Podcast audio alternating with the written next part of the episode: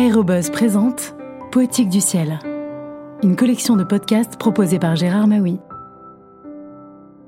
Bonjour. Lorsqu'il grimpe à la tribune du Weldon Institute de Philadelphie pour défendre sa théorie du plus lourd que l'air, l'ingénieur Robur sème la zizanie au sein de la vénérable institution qui ne jure que par les ballons. Robur le Conquérant de Jules Verne a été publié chez Hetzel en 1886.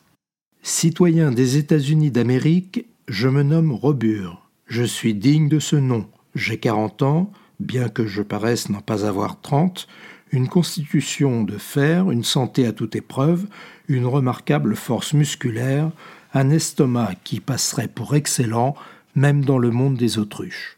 Voilà pour le physique. On l'écoutait. Était-ce un fou ou un mystificateur ce personnage? Quoi qu'il en soit, il imposait et s'imposait. Plus un souffle au milieu de cette assemblée dans laquelle se déchaînait naguère l'ouragan, le calme après la houle. Et Rebure parla comme devant, sans plus de souci de ses auditeurs. Oui, je sais, après un siècle d'expériences qui n'ont point abouti, de tentatives qui n'ont donné aucun résultat, il y a encore des esprits mal équilibrés qui s'entêtent à croire à la direction des ballons.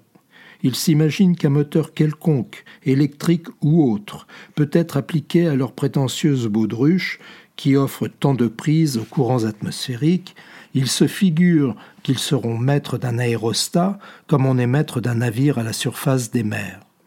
Parce que quelques inventeurs, par des temps calmes ou à peu près, on réussit soit à biaiser avec le vent, soit à remonter une légère brise, la direction des appareils aériens, plus légers que l'air, deviendrait pratique. Allons donc. Vous êtes ici une centaine qui croyait à la réalisation de vos rêves, qui jetaient non dans l'eau, mais dans l'espace des milliers de dollars. Eh bien, c'est vouloir lutter contre l'impossible. Chose assez singulière, devant cette affirmation, les membres du Weldon Institute ne bougèrent pas. Étaient-ils devenus aussi sourds que patients? Se réservaient-ils, désireux de voir jusqu'où cet audacieux contradicteur oserait aller? Rebure continua. Quoi, un ballon? Quand pour obtenir un allègement d'un kilogramme, il faut un mètre cube de gaz?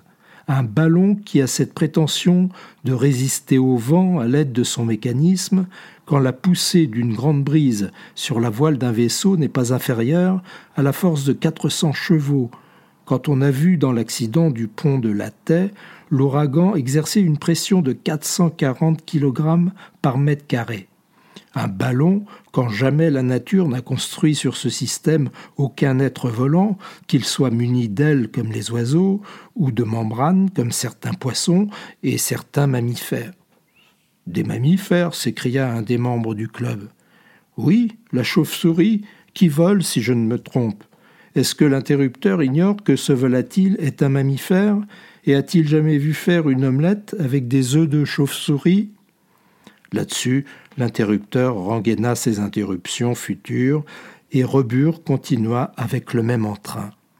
Mais est-ce à dire que l'homme doive renoncer à la conquête de l'air, à transformer les mœurs civiles et politiques du vieux monde en utilisant cet admirable milieu de locomotion? Non pas.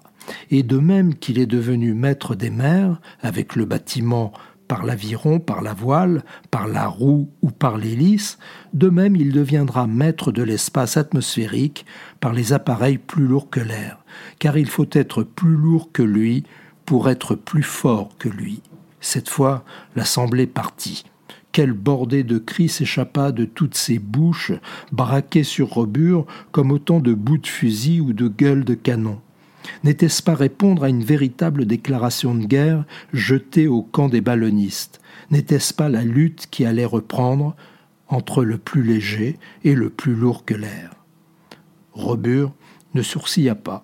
Les bras croisés sur la poitrine, il attendait bravement que le silence se fît.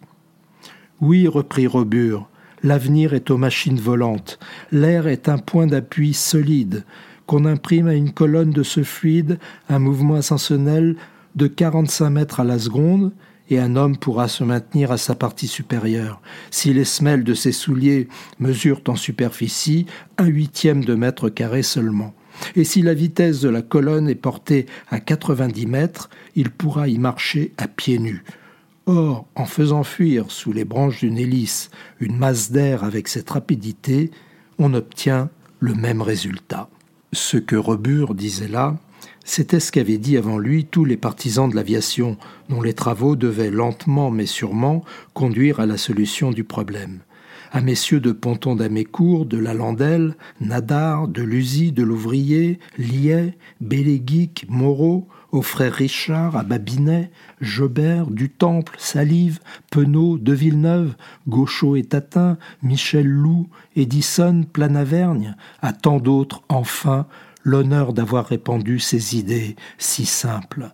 Abandonnées et reprises plusieurs fois, elles ne pouvaient manquer de triompher un jour.